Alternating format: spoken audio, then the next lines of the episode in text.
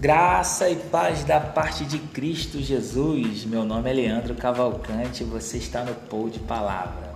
Eu tenho uma reflexão da parte de Deus para a tua vida hoje e a reflexão acerca da maturidade cristã.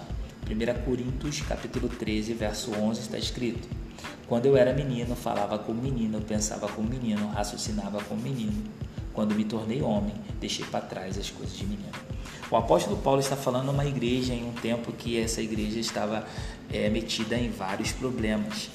E essa igreja ela tinha problemas de ordem moral, doutrinária e uma igreja que estava dividida entre grupos.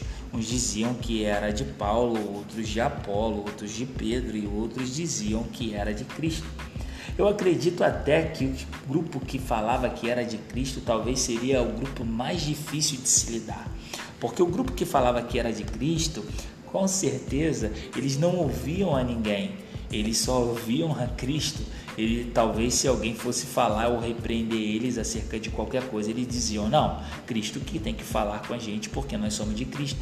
Era um povo que não se submetia a ninguém. Sabe aquelas pessoas que não gostam de submeter a autoridade nenhuma, que não reconhece a autoridade nenhuma, diz: "Ah, não, eu sou de Cristo, é Deus no céu e eu na terra".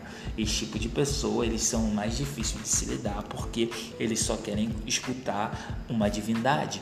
Eles não querem escutar um homem, eles não querem escutar uma pessoa que tenha é, uma palavra para repreender eles, porque eles acreditam que eles devem receber diretamente lá do divino.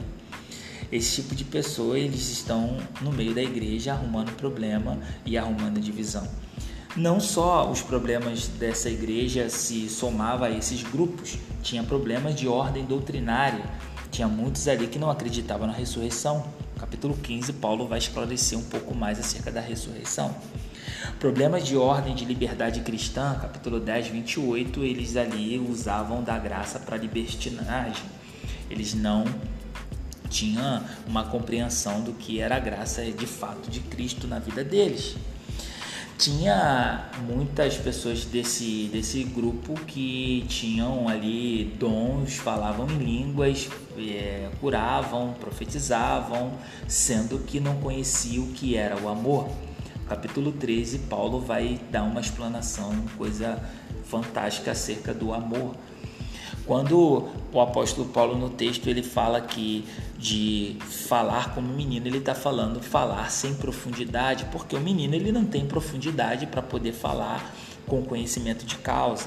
Quando ele fala aqui de pensar como menino, ele está falando que o menino ele não tem a dimensão correta da realidade. Ele pensa de fato como menino. Quando ele diz raciocinar como menino, ele está falando que o menino ele não alcança o entendimento correto para julgar fatos e atos que acontecem. Ou seja, ele não consegue elaborar juízo de fato das coisas. Mas ele também fala que ele se tornou homem. E quando ele diz que se tornou homem, ele está nos remetendo a um processo. E o processo da maturidade cristã, ele é doloroso, ele é lento e ele é contínuo. A pessoa deve deixar algumas coisas que vem fazendo para trás e dizendo: "Ah, isso não não é mais para mim. Eu agora vou partir para uma nova etapa".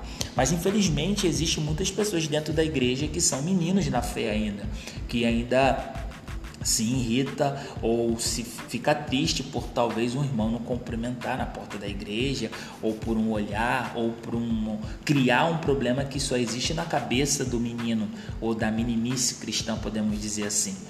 E essas pessoas elas precisam ir para uma nova etapa, precisam deixar as coisas de menino. E de fato eu só alcanço a maturidade quando eu deixo para trás, quando eu esqueço, eu tomo um novo curso, eu alinho a minha caminhada com a caminhada de Cristo verdadeiramente e entendo que preciso estar numa constância. Porque eu já disse isso e eu gosto desse versículo que diz que a luz do justo é como a luz da aurora, que ela vai raiando até se tornar dia perfeito. É um processo, não é um estado, é sempre processo em cima de processo, dia após dia e sempre se submetendo, porque para aprender implica em ter humildade. Um arrogante ele não consegue aprender nada, um soberbo ele não se submete a ouvir, ele só quer falar, ele tem só, ele tem a razão, só ele sabe de fato das coisas. E essas pessoas elas estacionam nos seus pensamentos, na sua fala, no seu raciocínio. Elas não conseguem sair de um ciclo vicioso. E elas são as que mais reclamam da vida. Porque assim é o menino. O menino ele está sempre reclamando. Se você tem um filho adolescente na sua casa, você sabe que um adolescente ele não fica satisfeito com nada. Então você sabe que é difícil agradar um adolescente. Imagine um adolescente colocando, né, um adolescente cristão, vamos colocar assim ele não consegue estar satisfeito com nada, ele está sempre reclamando, está sempre olhando e vendo o defeito nos outros, quando ele deve olhar para dentro de si. E o apóstolo Paulo fala isso a essa igreja, ele diz: Olha, se o homem examinasse a si mesmo, não cairia em juízo. A autorreflexão ela tem que ser todo diária em nossas vidas. Ninguém está no estado de perfeição.